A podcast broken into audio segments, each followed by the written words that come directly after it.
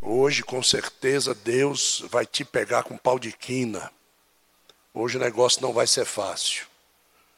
Porque aquilo que está escondido nestas revelações que estão que estão juntas, mas que não são pregadas juntas nos textos que eu vou buscar e pregar. Vocês vão ver que Jesus ele não dá ponto sem nó. Repete comigo e diga: Jesus não dá ponto sem nó. Diga assim: no palheiro de Jesus, a agulha é fina e a linha mais ainda. Portanto, se prepare para muitos pontos. Diga isso. É.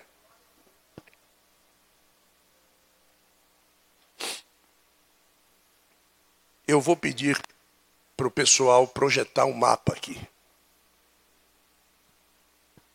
Isso.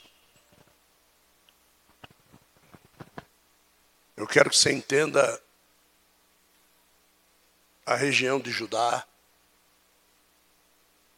a região de Samaria e a região da Galileia. Eu quero que você vá comigo até Nazaré, lá em cima, tá vendo? Pertinho ali de Tiberíades ou de Tibérios, de Magdala, de Betsaida, Cafarnaum, de Naim, aonde todos aqueles milagres que você conhece sucederam. Nós vamos passear por toda esta região no mês de dezembro esse ano. É? Então, nós vamos entrar em Israel por esta região aqui, Eilat, próximo a Massada. Não, aqui está o Mar Morto, foi nessa região aqui foi nessa região que Deus soprou de Askelon para a região de Macários ou Mebeda, foi que Deus soprou o juízo sobre Sodoma e Gomorra. Essa região aqui é morte, não existe vida nessa região. Não é? Aqui entramos pela Idumeia, que é uma região ainda do Egito, o Egito está aqui nessa região. O Egito está bem aqui assim. As pirâmides de Keop, Kefrim e Miquerinos estão nesta região. Ok? Pelo sul aqui nós temos aqui o Monte Sinai, aonde Deus falou com Moisés. Aqui nós temos o mosteiro de Santa Catarina, mais ou menos aqui nessa região. E nessa região aqui, a caravana deverá dormir aqui um dia, sobe no Sinai, depois sobe de ônibus e entra pelo sul de Israel, nessa parte. Então, os textos que eu vou pregar hoje vai elucidar muitas coisas para vocês. Vai mostrar muitas coisas para vocês e vai trazer a vocês luz de muita palavra que foi trazida de uma forma errada para você. E que é necessário que você entenda. Quando Jesus prega a mensagem do bom samaritano, ele não está contando uma historinha, ele está falando de alguém, e eu quero trazer essa revelação para você nessa noite. E Jesus não está falando dele mesmo. Quando Jesus fala do bom samaritano, Jesus não está falando dele mesmo. Então, esse bom samaritano que foi abraçar a moça que foi tocada pela mensagem, não era Jesus. E Jesus queria que aquele judeu entendesse perfeitamente isso. E eu espero que você também entenda nessa noite. Então, eu quero começar com o texto de Lucas. Obrigado, viu? Por ter projetado aí para mim. Lucas. Próxima vez eu, eu me comprometo a trazer um mapa melhor qualidade. Eu tive que bater a foto ali para mandar lá para cima, porque Deus falou comigo e eu precisei projetar isso para você. E a mensagem de agora à noite será diferente da mensagem de de manhã, porque nós passaremos por outros caminhos para poder chegar àquilo que Deus quer. Lucas, capítulo de número 10.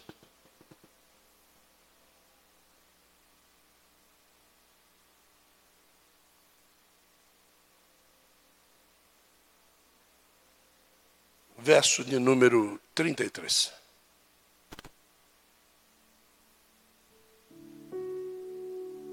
E lembrando a você que tudo isso será gravado, colocado no canal do YouTube do apóstolo Gilson Henriques, colocado também no Spotify. Você pode ter essa mensagem.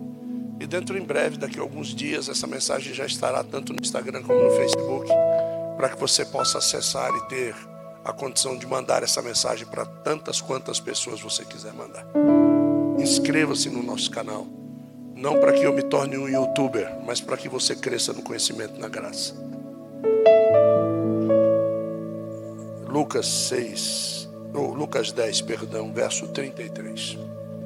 Diz assim: Um samaritano que ia de viagem chegou ao pé dele e vendo-o, moveu-se de íntima compaixão. Próximo verso. E aproximando-se, atou-lhe as feridas, deitando-lhes azeite e vinho, e pondo sobre o seu animal, levou para uma estalagem cuidou dele. Próximo verso. E no outro dia, quando ia, partiu e tirou dois denários, dois dinheiros, dois denários, e os deu ao hospedeiro e disse-lhe: Cuida dele e tudo o que de mais gastares eu te pagarei quando voltar. Nós ficássemos aqui, esse já poderia ser o tema da mensagem do seminário de escatologia desse ano. E eu ficaria falando aqui cerca de 12 horas sobre essa mensagem. Então, aqui é uma das maiores mensagens escatológicas que você pode pensar na sua vida. Você vai dizer, mas eu não estou vendo Jesus aí. Falando sobre escatologia. Pois é. Mas já já você vai entender o que eu estou dizendo. A primeira coisa que eu preciso dizer para você de forma muito clara, e eu não posso dizer isso para você sem que você tenha o conhecimento bíblico disso. Dizer uma coisa, provar na Bíblia é outra coisa. Eu vou te chamar para o livro de Mateus, então. Abre lá em Mateus capítulo 20 e o verso de número 1. Mateus capítulo 20, verso número 1. Diga assim comigo: A Bíblia tem o poder de explicar-se a si mesma. Ela não precisa de informações adjacentes.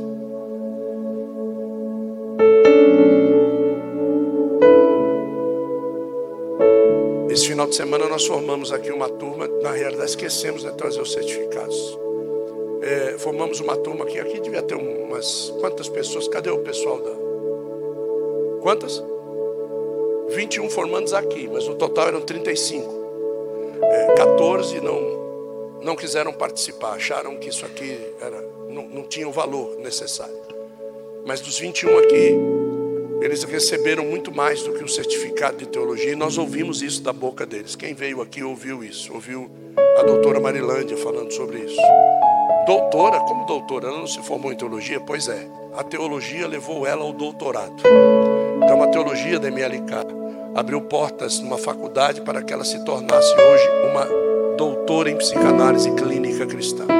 Então hoje ela tem no seu consultório, ela atende lá na cidade de Jundiaí e a MLK abriu isso para ela, abriu esse entendimento, abriu essa vontade de ajudar as pessoas, abriu essa vontade de conhecer a Deus. E esse conhecimento que nós passamos aqui todo culto, esse não é um culto avivalístico, não, nós não trabalhamos assim aqui. Eu acho que o verdadeiro avivamento é a transformação do teu caráter. Quando o teu caráter se transforma, existe um avivamento do espírito dentro de você. E esse avivamento vai fluir para as outras pessoas em forma de testemunho de vida. A sua vida vai impactar as pessoas, pregando antes que você abra a boca. Dê um glória a Jesus por causa disso. É, a verdadeira mensagem não necessita que você abra a sua boca. A verdadeira mensagem, ela é tida pelos olhos, né? É por isso que os olhos são o espelho da alma. Então, quando você ler aqui, você vai começar a entender as coisas. Presta atenção, ó, porque o reino de Deus é semelhante a um homem pai de família que saiu de madrugada para assalariar trabalhadores para a sua para a sua isso, ninguém assalaria ninguém para aquilo que não é dele. Então a primeira coisa é você só terá uma empresa quando essa empresa for sua. E você só contratará funcionários para sua empresa quando essa empresa for sua. Só que as coisas só vão fluir na sua vida empresarial quando Deus estiver acima de todas as coisas na sua vida. Então é por isso que as coisas não andam, as coisas não fluem, as coisas não se equilibram. Por isso que muitos de nós aqui, eu, durante muito tempo da minha vida, trabalhei em troco de salário. Eu vou dizer, hein? ganhava bem pra caramba. Mas quão bom foi quando eu coloquei Deus acima de tudo na minha vida. E eu deixei de trabalhar por salário e comecei a trabalhar por almas aí mudou a minha vida. Você pode ser dono de um frigorífico. Se você trabalhar ali por almas, você vai ver quanto de carne de linguiça você vai vender. Porque o teu objetivo não é vender carne de linguiça, o teu objetivo é ganhar almas. Então, quando você começar a transferir essa responsabilidade celestial para a terra, você vai entender que o reino de Deus é como. Aí é que você vai entender. Então, você, tudo na sua vida, você tem que assemelhar aquilo que você faz e aquilo que você é com o reino de Deus. Se você for esperto, diga esperto, você não vai assemelhar com o reino de Deus. Você vai assemelhar com o reino dos céus. O reino de Deus é para quem fica na terra. O reino dos céus é algo diferente. O reino dos céus é para Israel que vai estar aqui. E o reino de Deus é para quem vai governar, que vai estar aqui. Então aqui, o que Jesus está falando é para as pessoas que vão governar. O reino de Deus é semelhante a alguém que governa. Alguém que vai assalariar pessoas para trabalhar para ele. Agora você gosta muito da terra, então você fica aqui. É o que foi dito aqui, você vai ficar aqui. Você acha que Deus vai te contrariar? Nunca. Você gosta da terra? Você vai ficar na terra. Não tem problema. Ah, mas eu quero ter Deus. Não tem problema, você vai ficar na terra. Só que para ter Deus aqui na terra, você vai ter que pagar com a sua própria vida aquilo que Cristo pagou com a dele para aqueles que amam a Deus acima de todas as coisas. Então não tem problema, você pode ficar na terra. Eu não estou dizendo que você não deva curtir esse mundo. Curta tudo que você puder. Mas também ore muito para que ele não venha enquanto você estiver curtindo a terra, porque senão você vai ficar na terra. Você pode fazer o que você quiser da sua vida, não tem problema. Essa igreja aqui diz, você, pode anotar, aqui você pode fazer tudo o que você quiser, mas não queira ir para o mesmo lugar que eu vou. Porque eu não faço o que eu quero, eu faço o que ele quer. Então, se eu faço o que ele quer, eu me torno amigo dele. E existem alianças de amigos que são tão fortes, que são mais chegadas do que o irmão.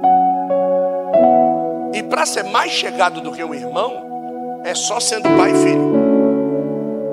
Então aí ele vai se tornar meu pai, e eu vou me tornar o que dele? Filho dele. O relacionamento entre um pai e um filho é completamente diferente do que um irmão com outro irmão. Por isso que diz que existem amigos que são mais chegados do que? Qual é o amigo que é mais chegado que o irmão? O pai. Então aí você vai entendendo a profundidade daquilo que você pode aprender. Para você não sair dizendo coisas aí que não vai levar as pessoas no objetivo que Deus quer. Agora, veja só o que está escrito no próximo verso aqui. E ajustando com os trabalhadores o salário então quer dizer, querido, que você não está sendo usurpado para ser crente. Deus acertou com você o quê? E acertando com os trabalhadores o salário de quanto? Um dinheiro por dia. Diga, um denário por dia. Por quê? Porque um denário era o salário de um dia de trabalho. O denário era o salário do quê? Ponto. Agora eu vou começar. Se o denário é o salário de um dia de trabalho, o que foi que aquele samaritano fez?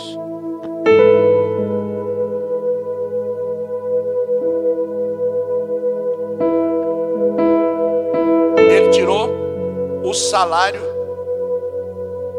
de dois dias de trabalho e entregou na mão do hospedeiro. E disse para ele: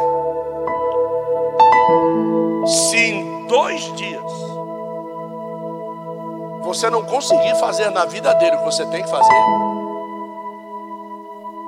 pode gastar mais. Porque quando eu voltar, eu te pago o que você gastou a mais. Então, nada do que você investir no reino de Deus vai ficar por isso mesmo. A primeira coisa que você precisa entender é que nos dois dias, o máximo que você pode investir é a sua vida. O máximo.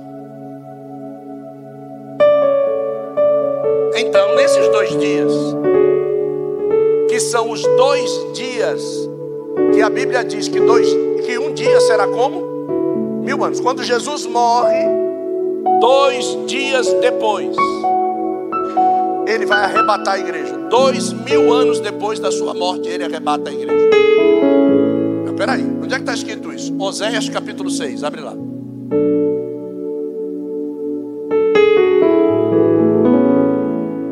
Oséias capítulo 6, verso de número 2. Não, verso de número 1, pode ser 1, pode ser 1, isso. Vinde, Tornemos ao Senhor, porque Ele despedaçou e nos sarará, feriu e atará. Ótimo. O que que aquele samaritano fez com quem estava doente? Fez o quê? Sarou e atou a ferida. Não, ele não fez isso. O samaritano levou para quem podia fazer melhor. O samaritano socorreu e levou para quem podia tratar dele com qualidade. Então, depois de quantos dias? Depois de quantos dias? Dois dias. Nos dará? Diga assim: esses dois dias, o salário está pago. Jesus pagou com a vida dele.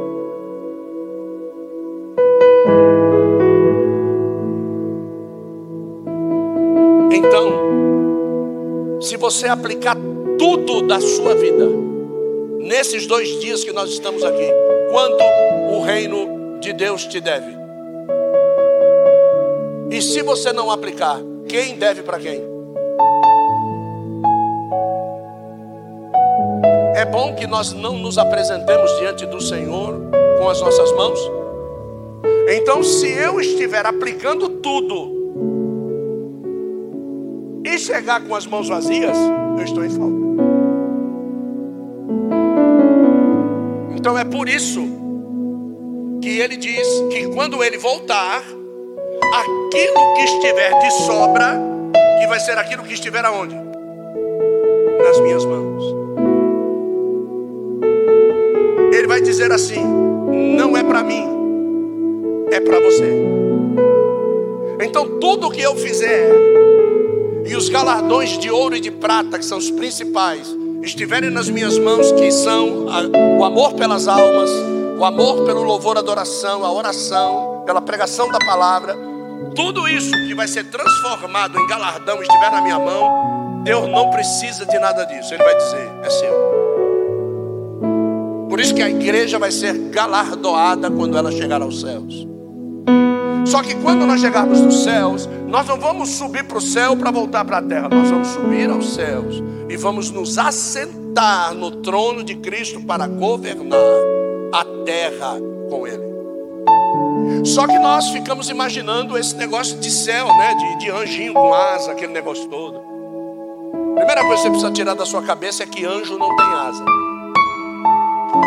Tá? Então, então tira isso aí da tua cabeça asinha dourada, cuequinha de ouro. Não tem esse negócio. Sabe? Arquinho com flecha, cupido, aquele negócio todo. Meu, arranca isso daí daí. Não queira ver um anjo, quanto mais um serafim um querubim. Tá? Não, não queira, não, não pede para Deus isso não. Porque se você não tiver preparado, quem viu quando via morria. Quem viu caía morto. E aí precisava ressuscitar o cara para ele continuar aquilo que ele tinha fazer. Por quê? Porque anjos são a expressão do poderio manifesto de Deus. E o poderio manifesto de Deus, quando se encontra com um pecador, ele quer destruir aquilo que está na frente dele. Deus, ele odeia o pecado. E tem mais, tá? Ele não ama o pecador. Ele ama a alma. Porque se ele amasse o pecador, não jogaria os pecadores no inferno. Então, retira isso aí dos teus anais teológicos. Teve gente aqui em cima que encenando a peça, Deus estava falando com ele. E você não vai mudar? Você está ouvindo o que eu estou falando? Você não vai mudar? Na semana que foi ser feito o bom samaritano, na semana foi ser feito bom samaritano, o que, que aconteceu com você, Léo? Você foi o quê? Assaltado. Você quer fazer peça? Vive para poder fazer.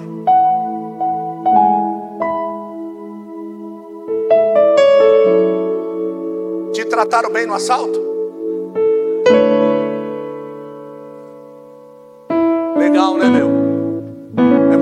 Legal isso aí. É muito legal você sair da sua casa e vir pedindo misericórdia para Deus, porque você vai ter que pregar uma mensagem como essa. E você tem família e depois você tem que voltar para casa. É muito legal você ter um casamento para fazer. Para fazer o casamento, né? Lá. Aí algumas horas antes do casamento, uma unha do seu pé é arrancada. E aí Deus chega para você e diz assim: Você vai? Eu digo: Vou. E Deus diz para você: Não é o diabo, vai doer. Eu falei assim: Não. Por que que doeu no seu filho na cruz por mim? Eu vou. Eu vou. E não fique pensando que não está desarrancada. A unha está arrancada. A unha está arrancada, certo? E não é arrancadinha.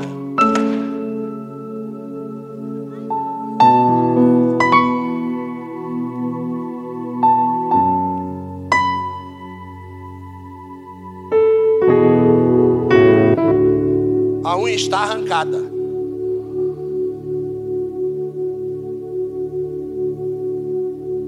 Mas o senhor está aguentando? Não.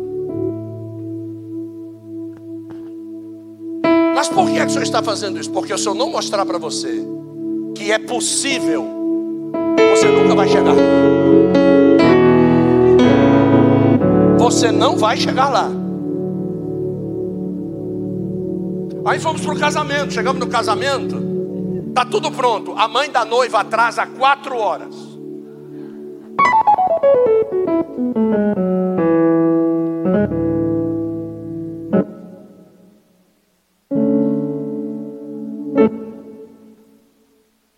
Almoço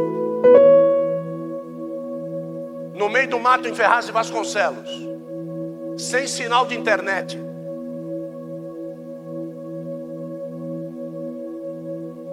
E quando eu olhava lá para o altar, Jesus estava lá dizendo: Vai ficar? E eu dizia para ele assim: cá.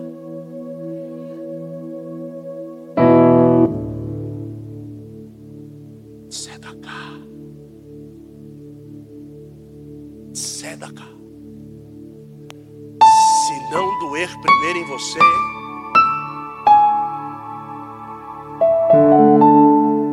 Esquece o altar, mano. Esquece, velho. Pode parar, meu. Se esses caras que tocam e cantam aqui, se não doer neles primeiro louvor, não adianta cantar. Não adianta louvar. Esse tal de Jesus, em João, no capítulo de número 4, abre lá, João 4. Eu preciso, água, água, água. João, João, João 4.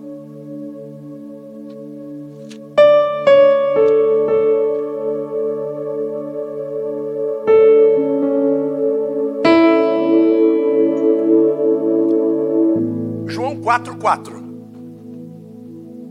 Olha o que está escrito aqui. Vamos lá. Um, dois, três. Todo mundo junto, vai. Cara, eu tô todo arrepiado. Vai, vai, de novo, de novo, vai. Um, dois, três, vai.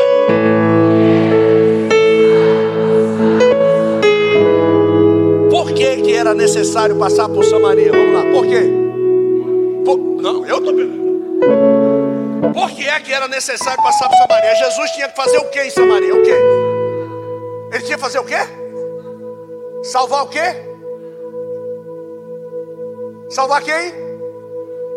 Vamos! O que é que vocês ouvem durante esses 200 anos de crente que você tem? Jesus tinha que passar por Samaria por quê? Ele tinha que fazer o quê? Vamos, gente! Tinha que fazer o quê? Vai, mais alto. Um, dois, três, vai. Não. Jesus não tinha que salvar ninguém em Samaria. Jesus não salvou ninguém em Samaria. Tá brincando? Não, é verdade. É. Por quê? Porque o segredo está aí. Está aí. O que está escrito ali? Vai.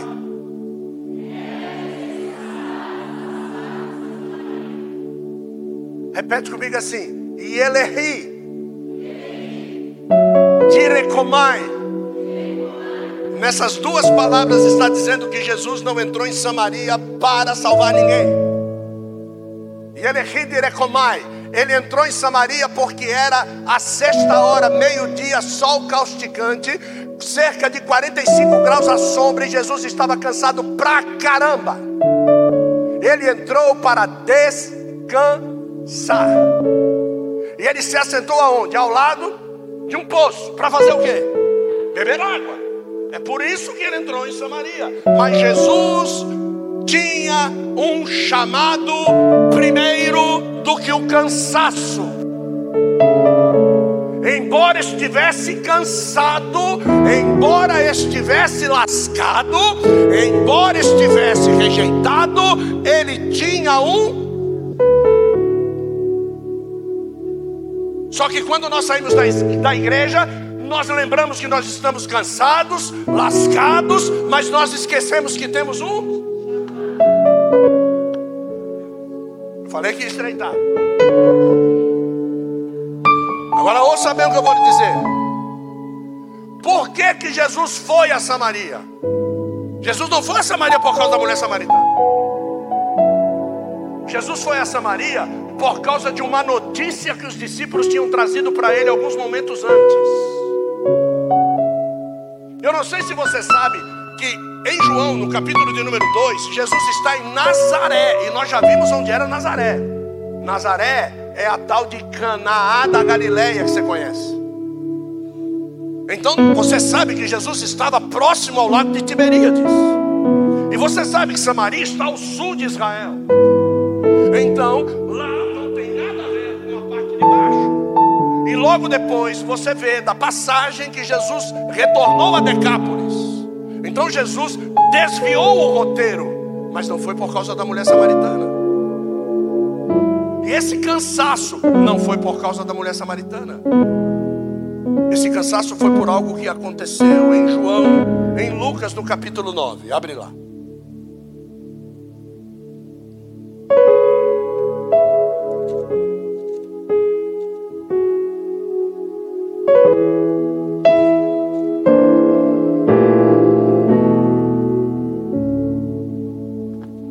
Verso 52 agora vai abrir aquela cortina diante de você assim. Acharam? Diga amém. E Jesus mandou mensageiros adiante dele. E indo quem? E indo quem? Diga os mensageiros. Diga os discípulos. Diga os pregadores. Isso.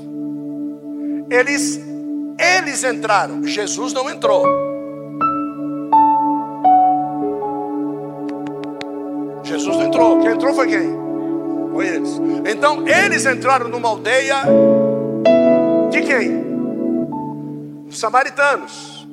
Para lhe prepararem pousada. Eles entravam, eles estavam entrando. Então veja só, presta atenção aqui, ó. Em um grupo de batedores antes do grupo dos discípulos e do grupo de Jesus e um grupo de batedores entrando nas cidades para fazer o que? Preparar pousada, preparar um terreno, pedir permissão para acampar, ver aonde tinha alimentação, se tinha lugar para pescar e comer peixe, se tinha lugares aonde eles poderiam instaurar o seu ministério. Só que eles entraram numa aldeia de Samari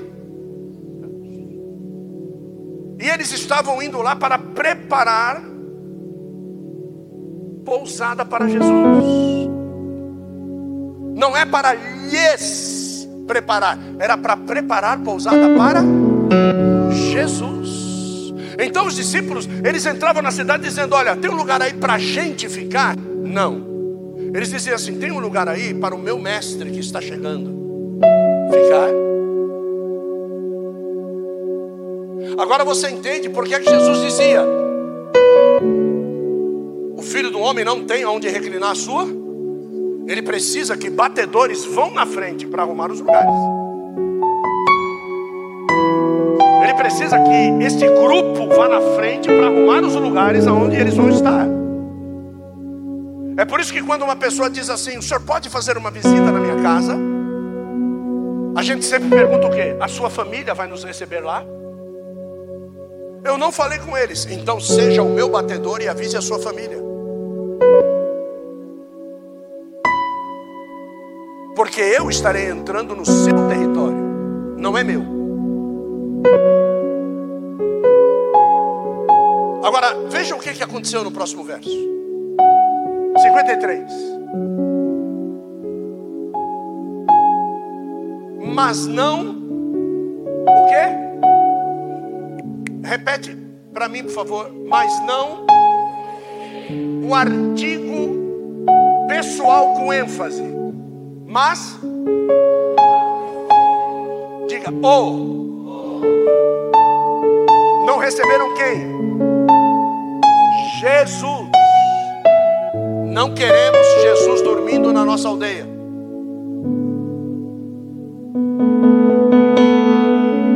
Agora, por que é que eles não receberam Jesus? Tem motivo. Qual era o motivo? O que está escrito aí? Porque o seu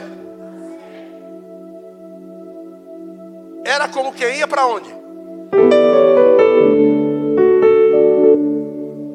Qual é o aspecto de quem vai para Jerusalém.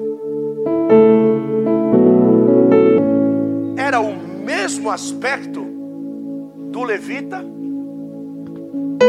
e do sacerdote, que segundo a palavra para onde? Jerusalém. Sabe qual era o aspecto de Jesus?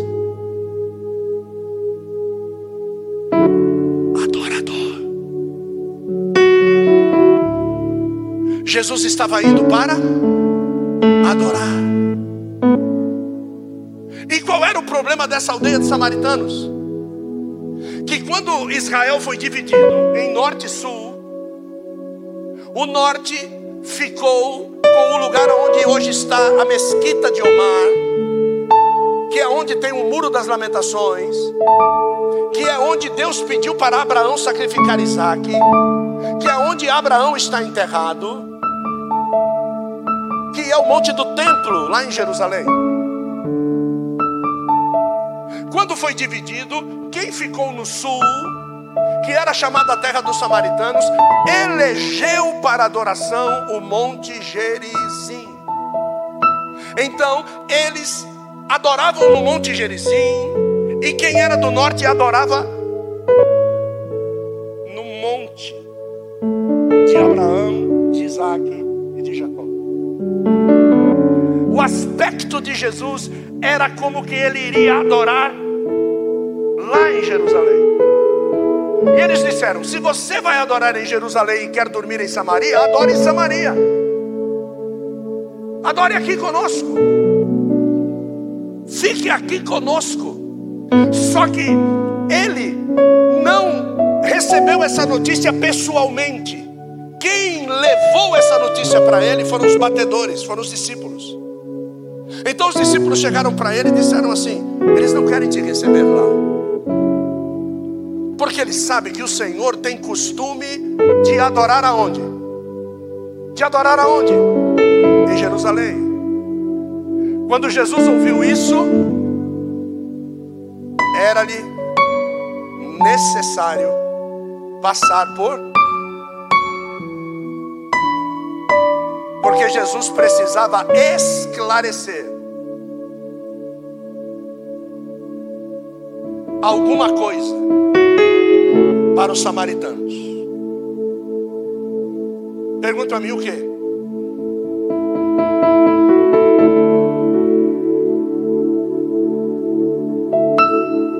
vai pirar, mano. Que Deus busca adoradores, não que adorem em Jerusalém, e nem no Monte Gerizim. Que Deus busca adoradores que o adorem. Para quem foi que Jesus disse isso? Para quem ele encontrou no caminho. Quem foi? A mulher samaritana. E quando ele disse isso para a mulher samaritana, ele precisou dizer para quem negou a morada para ele? Porque quando a mulher samaritana ouviu isso de Jesus, ela mesmo foi lá dizer na aldeia que ele estava buscando quem o adorasse em espírito e em verdade. Então todos eles se convenceram e vieram até Jesus. E quando eles vieram até Jesus, eles pediram para Jesus: fica conosco. Diga, fica conosco. Aí o texto vai dizer: e dois dias depois, Jesus foi para a Galiléia. Quantos dias Jesus ficou em Samaria?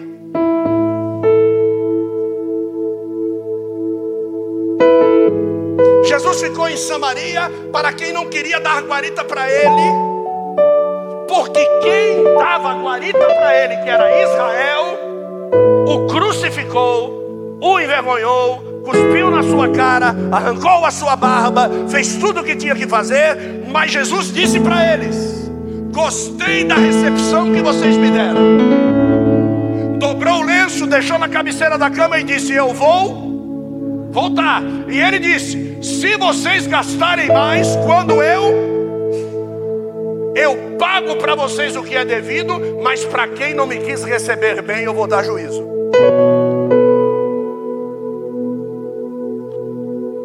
A coisa aperta quando nós não cumprimos algo chamado chamado. Ouça bem, vamos lá, em João. Não, em João não. Em Lucas mesmo, 9,54. 9,54. Que diz assim: E os discípulos Tiago e João, vendo isso, repete comigo diga assim: Isso é sinal que Tiago e João não eram batedores. Eles viram os batedores anunciando para Jesus que os samaritanos não queriam receber Jesus. E vendo Tiago e João, isso disseram: Senhor, queres que digamos que desça fogo do céu e consuma como Elias também fez?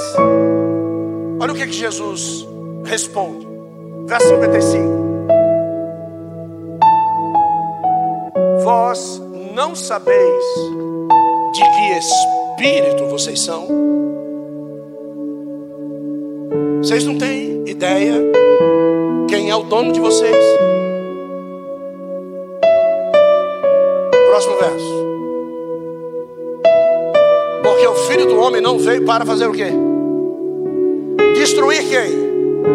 As almas dos homens. Mas para. Aí o que, que eles disseram? E foram para.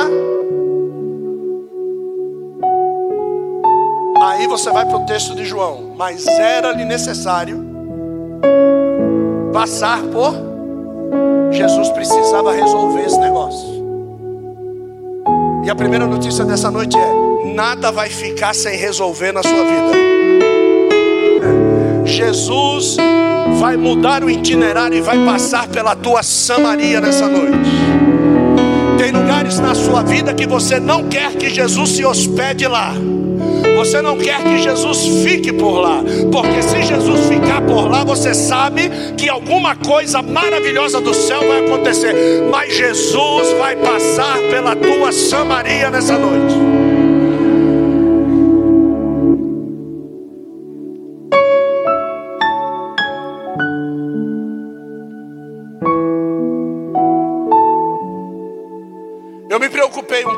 Quando li o texto do bom samaritano porque o sacerdote e o levita representam muito bem a uma das fatias do bolo de Sara. Quando Abraão manda Sara, isso também é citado por Jesus nos evangelhos, quando Abraão manda Sara amassar três medidas de farinha, porque a triunidade estava diante dele, Hashem, a palavra, que era Jesus, nós vemos ali o Espírito de Deus e nós vemos também o próprio Jeová. Esses três varões foram visitar Abraão na porta da tenda. E lá Abraão pede para se fazer três bolos de farinha. Para que os três pudessem comer juntos. É escatológico, isso é profético. Tanto é que depois Jesus diz assim: o reino de Deus é como uma mulher que amassa três medidas de farinha. Isso é o reino de Deus. O que é o reino de Deus? É quando a igreja vai estar com o Espírito Santo, gerenciando quem vai estar na terra. As três medidas de farinha, por quê? Porque o Pai ama Israel, vai ficar na terra. O Espírito Santo ama as nações. E Jesus ama a igreja. A igreja subiu Deus está lá. O Espírito Santo desce com a igreja glorificada para poder gerenciar os judeus que ficaram na terra durante mil anos e não poderão pecar. Então nós vemos essa mulher que amassa três medidas de farinha, lá no Antigo Testamento, já era uma promessa escatológica do que haveria de acontecer no milênio. Aqui nesse exato momento, quando Jesus ele, ele precisa resolver, ele precisa salvar as almas. Verso da Bíblia que diz assim: Ninguém pode vir a mim se pelo Pai não lhe for concedido.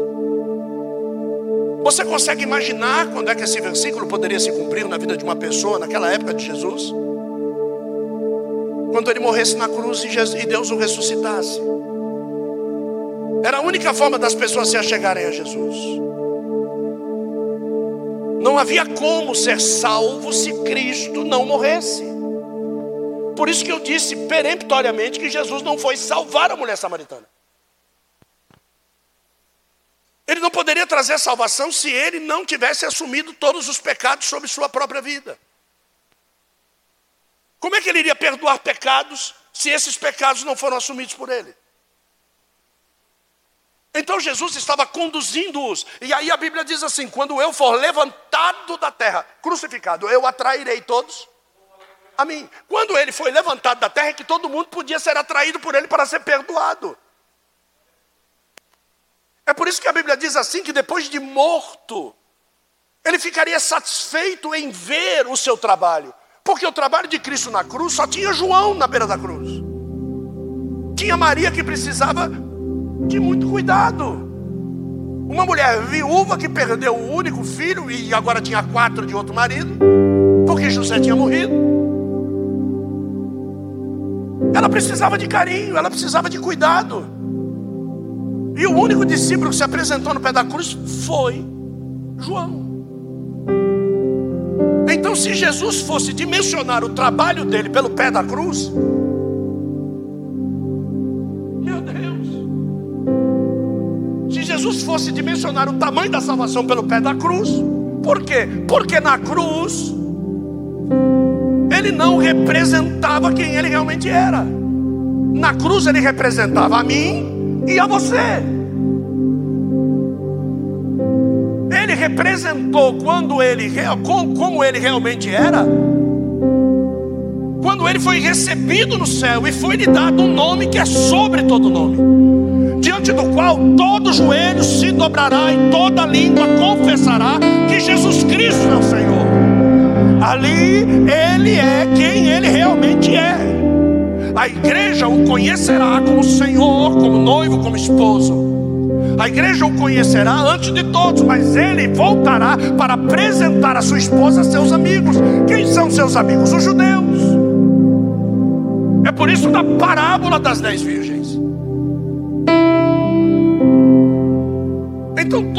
Artigos bíblicos estão entrelaçados intrinsecamente. Você fica viajando em mensagens subliminares e separadas escatologicamente e biblicamente, você começa a viver heresias. Você começa a viver uma graça barata. Você diz para as pessoas que se elas vierem para a igreja, Jesus vai resolver os problemas delas. Não vai resolver. Você diz para as pessoas que elas serão curadas das suas enfermidades. O que adianta ser curado da carne se Jesus veio para salvar a alma do homem? Por isso que todas as vezes que Jesus fazia um milagre, ele dizia: Não conte quem foi. Eu não vim aqui para me promover como milagreiro. Como muitos querem dizer nos canais de mídia televisiva e nos canais aí de, de podcast, que Jesus cura, cura, cura, cura, cura, tá, cura e daí? Jesus cura um ladrão, mas não adianta ele voltar a ser ladrão depois da cura. Nós precisamos sair daqui transformados. Vou repetir, nós precisamos sair daqui transformados. Nós precisamos, como foi dito aqui na peça, reconhecer que nós necessitamos de que o bom samaritano nos alcance. Eu vou repetir: o bom samaritano não é Jesus.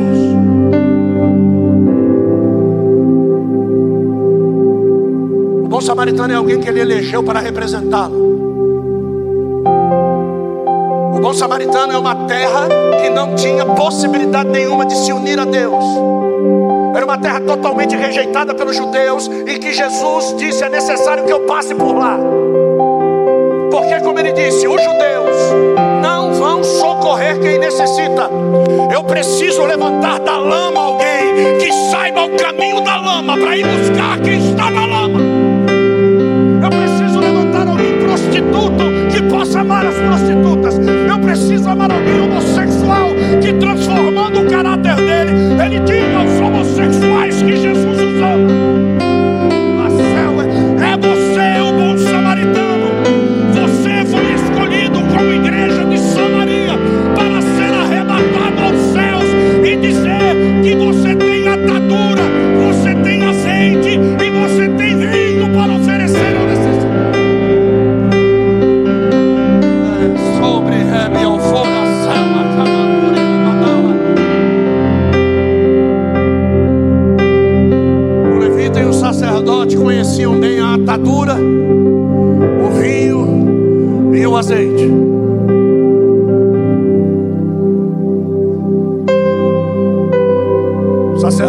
carregavam duas mitras, uma no pescoço e uma na terra. Dê um pano daquele lá de intercessão, por favor.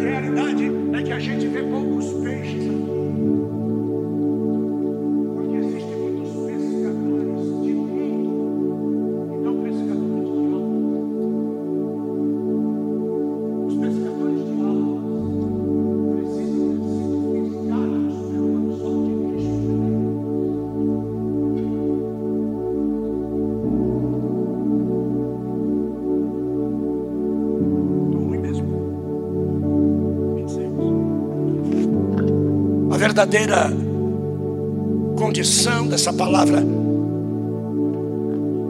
é que o hospedeiro é aquele que pode guardar o paciente até a volta. Vou repetir. O hospedeiro é aquele que recebe o salário para guardar e cuidar do paciente até que o samaritano olhe para o seu lado esquerdo, as paredes, lado esquerdo, lado esquerdo, só porque eu apontei para cá, você vai olhar para cá, é lado esquerdo seu, o meu lado esquerdo é aqui. Olhe para o seu lado esquerdo, estão vendo essas paredes? Isso, olhe para cá, estão vendo essas paredes aqui? Para cá, para cá, estão vendo essas paredes aqui? Olhe para lá. Isso.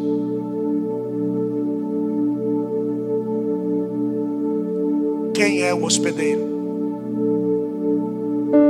Que guarda os pacientes até a volta. Quem é? A igreja.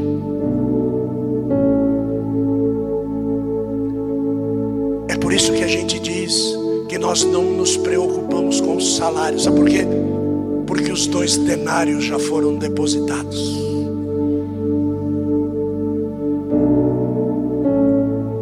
Se você entendesse isso, você não trabalharia mais para os homens. Você não se preocuparia tanto.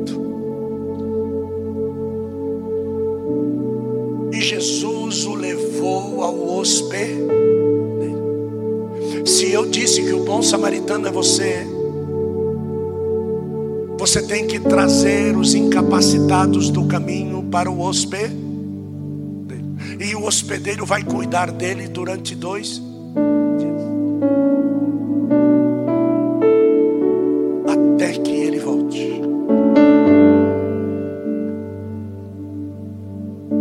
Se eu não falo de Jesus para ninguém, mas eu consigo falar pra caramba de mim, existe alguma coisa errada.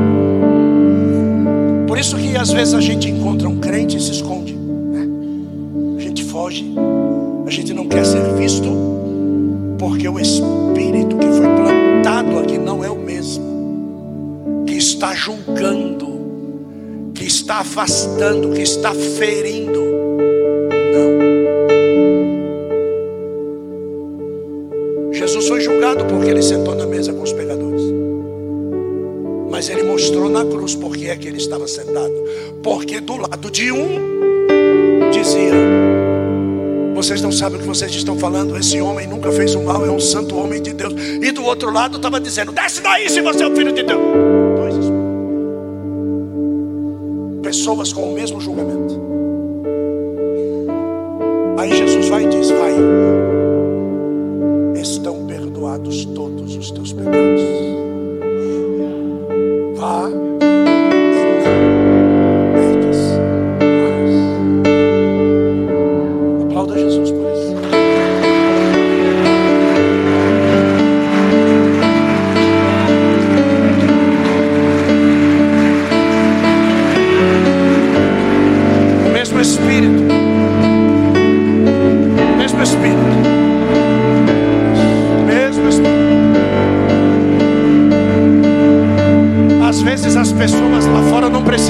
Cesta básica. Eles só precisam disso aqui.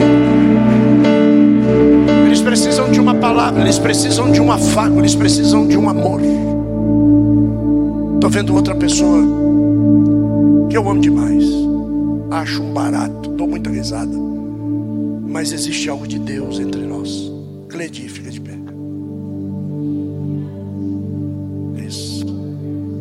casamento desse jagunço aí. entrou, entrou aqui dançando. Tem sabor de mel. Como é que é? Tem sabor, sabor de mel. de mel, velho. E forró. É. E se foi uma benção, não foi? Casamento? Foi o único casamento tabernáculo teve pão de dois, não foi? Teve pão de dois aí. Nós comemos feito uns jagunço velho aqui do sertão aí. Quem são esses dois que estão do seu lado? Sobrinhos? Quem, quem é o sobrinho? Você fique de pé. Ele é da onde? Mas ele era da onde? É da Bahia, né? Se ele não viesse da Bahia para cá, ele ia morrer, sabia? Sabia, né? Desde o começo do culto, o Senhor me mostrou um espírito de livramento sobre a tua vida. Você deixou para trás algum rastro. Deus vai te levar de volta a Samaria. Só que Deus vai te levar para lá de uma forma diferente. E todo todos os perseguidores serão abençoados por você. Fique tranquilo. Quem é essa moça? É isso. É namorada dele? Você é doida, né? Aleluia. Mas Deus vai fazer algo grande entre vocês. Vocês não vieram à toa com Cleide para cá não hoje. Quero te dar um abraço, Cleide. Posso? Vamos, todos os três. Todos os três. Tem coisas para acontecer, né? Isso. Podem subir.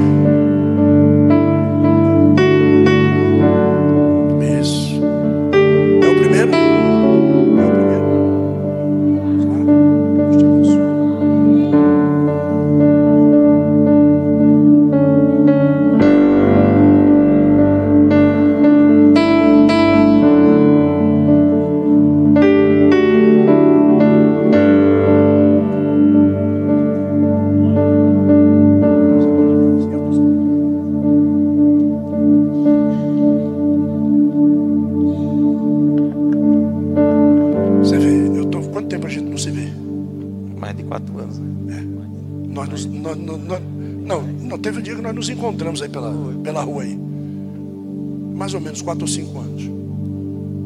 E depois encontramos com a esposa. Que ela pediu até o telefone. Foi aqui na frente, não foi?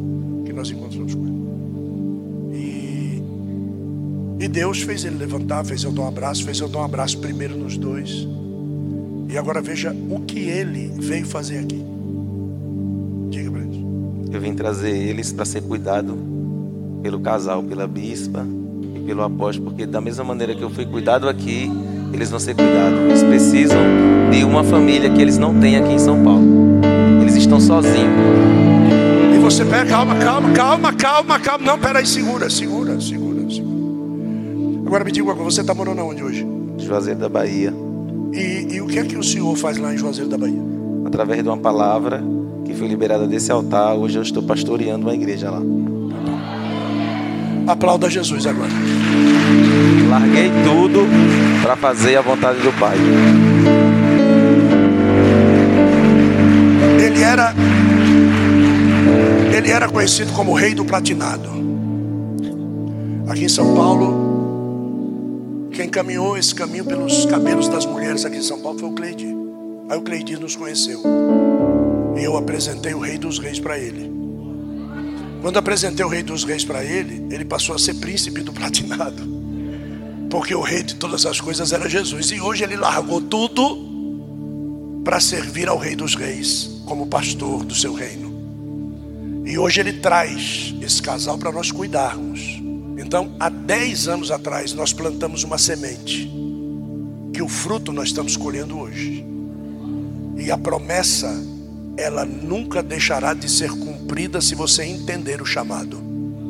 Deus te abençoe.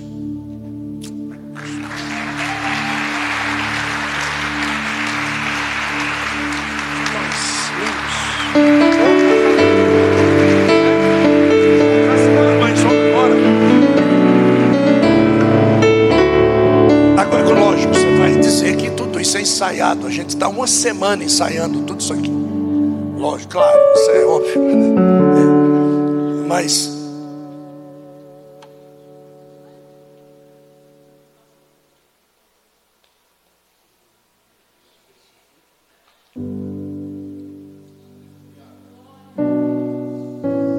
Isso. Jesus. Jesus, de uma forma muito tenra, antes de contar a parábola, antes de contar essa história profética, que agora você entende que é uma história profética, que Jesus está destrinchando os acontecimentos do futuro através de uma história que ele está contando. Ele chega para aquele príncipe da sinagoga e ele diz assim: depois de ser questionado, o que, que eu tenho que fazer para herdar o reino de Deus? Se aquele príncipe tivesse falado o reino dos céus, a parábola seria outra. Mas ele falou o reino de Deus. Quando ele falou reino de Deus, Jesus sincronizou o relógio profético e contou a parábola.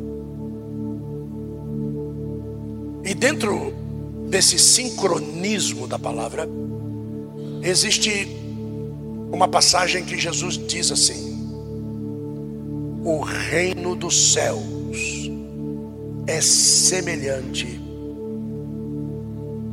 a uma figueira. E ele começa a falar sobre figueira e ele diz assim: que um dia existia uma figueira que estava plantada dentro de um lagar. Ela não deveria estar ali. Mas existia um cuidador. Porque ao procurar fruto nessa figueira dentro do lagar, Jesus não achou fruto e disse: corta. E o cuidador disse: Senhor, espera. Eu vou adubá-la. Eu vou fazer com que ela prospere no seu chamado de dar figos. Se quando o Senhor voltar, ela não tiver dado frutos, então corta. Quem era aquela figueira? Israel. Esses mil anos do milênio, que é um dia, perdão, esses mil anos do milênio, a igreja cuidará de Israel para Israel dar frutos. Porque Israel não conseguiu dar frutos durante os dois dias que a igreja estava tratando da terra, porque Israel não quis tratar da terra. Deus, quando fala com Abraão lá atrás, ele chama Abraão para tornar Israel o reino sacerdotal de Deus na terra. Se nós quiséssemos ser abençoados, sabe o que nós deveríamos fazer? Ir a Israel, assim como os muçulmanos vão a Meca todos os anos, nós deveríamos ir ser abençoados lá em Israel. Mas o povo de Israel não quis. Então Deus levantou um povo sacerdotal. Que somos? Que fomos chamados para bem?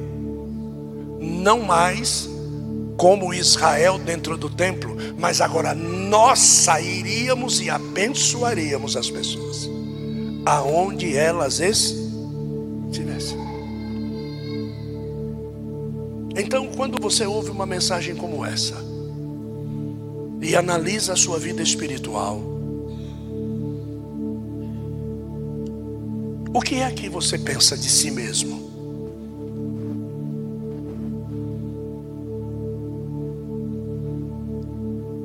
Ah, Deus me falou algo aqui, Cleidir, e eu preciso falar para você. Avise a Cleidir que nós vamos a Juazeiro do Norte. Você não precisa me convidar, não, sou eu que vou.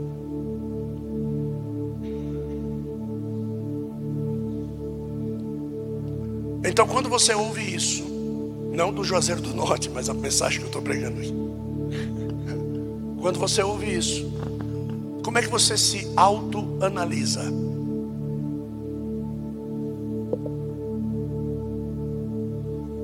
O conhecimento que você tem recebido aqui dia após dia.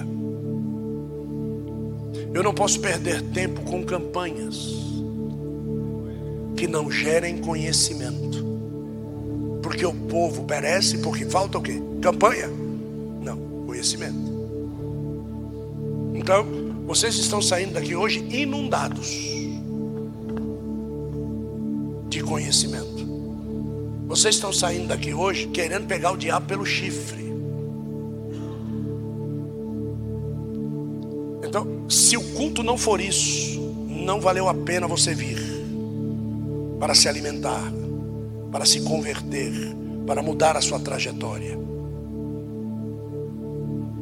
E não adianta também, dia após dia, você vir e não desafiar ao pecado que te rodeia.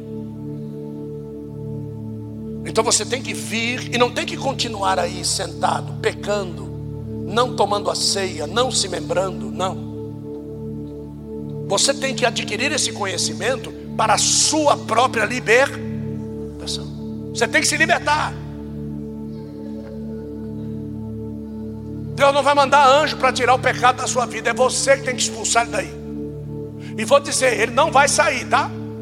Mas você agora vai receber uma autoridade para resistir a ele. Você vai matar ele de sede e de fome.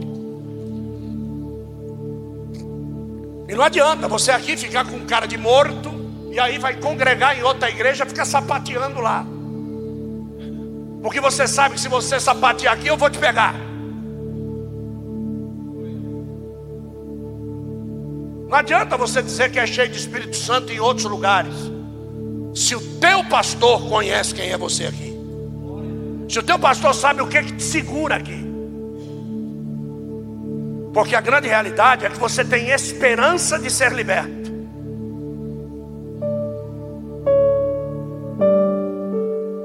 Assim como eu tenho essa esperança. Porque eu só vou ser liberto dos meus pecados o dia que Ele me arrebatar.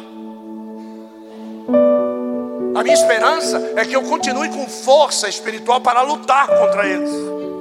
A minha esperança é que eu continue glorificando a Deus cada vez que eu vencê-los. Cada vez que eu disser não para minha carne, é um glória a Jesus que eu tenho que mandar para Ele. E é um testemunho que o meu advogado diz para o pai: está vendo? Por ele eu não morri em vão. Ele continua resistindo. Ele continua fazendo a parte dele. E é por isso que nós fomos chamados.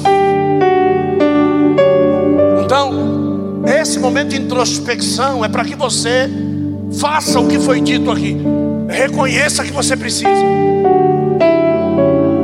Apóstolo, sinceramente, eu não consigo. Injete em quem consegue. Injete em quem faz. Viu? Injete em adquirir conhecimento. Injete. Pare de comer pizza e vá adquirir conhecimento. Não, peraí, velho. Apóstolo, quando o senhor for lá para Juazeiro, conta comigo, eu dou uma parte da passagem. Que nem fizeram aqui para a gente ir para São Félix do Araguaia. Já pensou um cara entrar numa concessionária, pegar um carro e entregar a chave na mão dizendo vai viajar? De pegar um cartão de crédito entregar e dizer vai lá, vai fazer o que você tem que fazer de furar quatro pneus de um carro na estrada e ele comprar quatro pneus em Barra do Garça e mandar entregar em São Félix do Araguaia, para a gente poder voltar com mais cuidado, já conhecendo os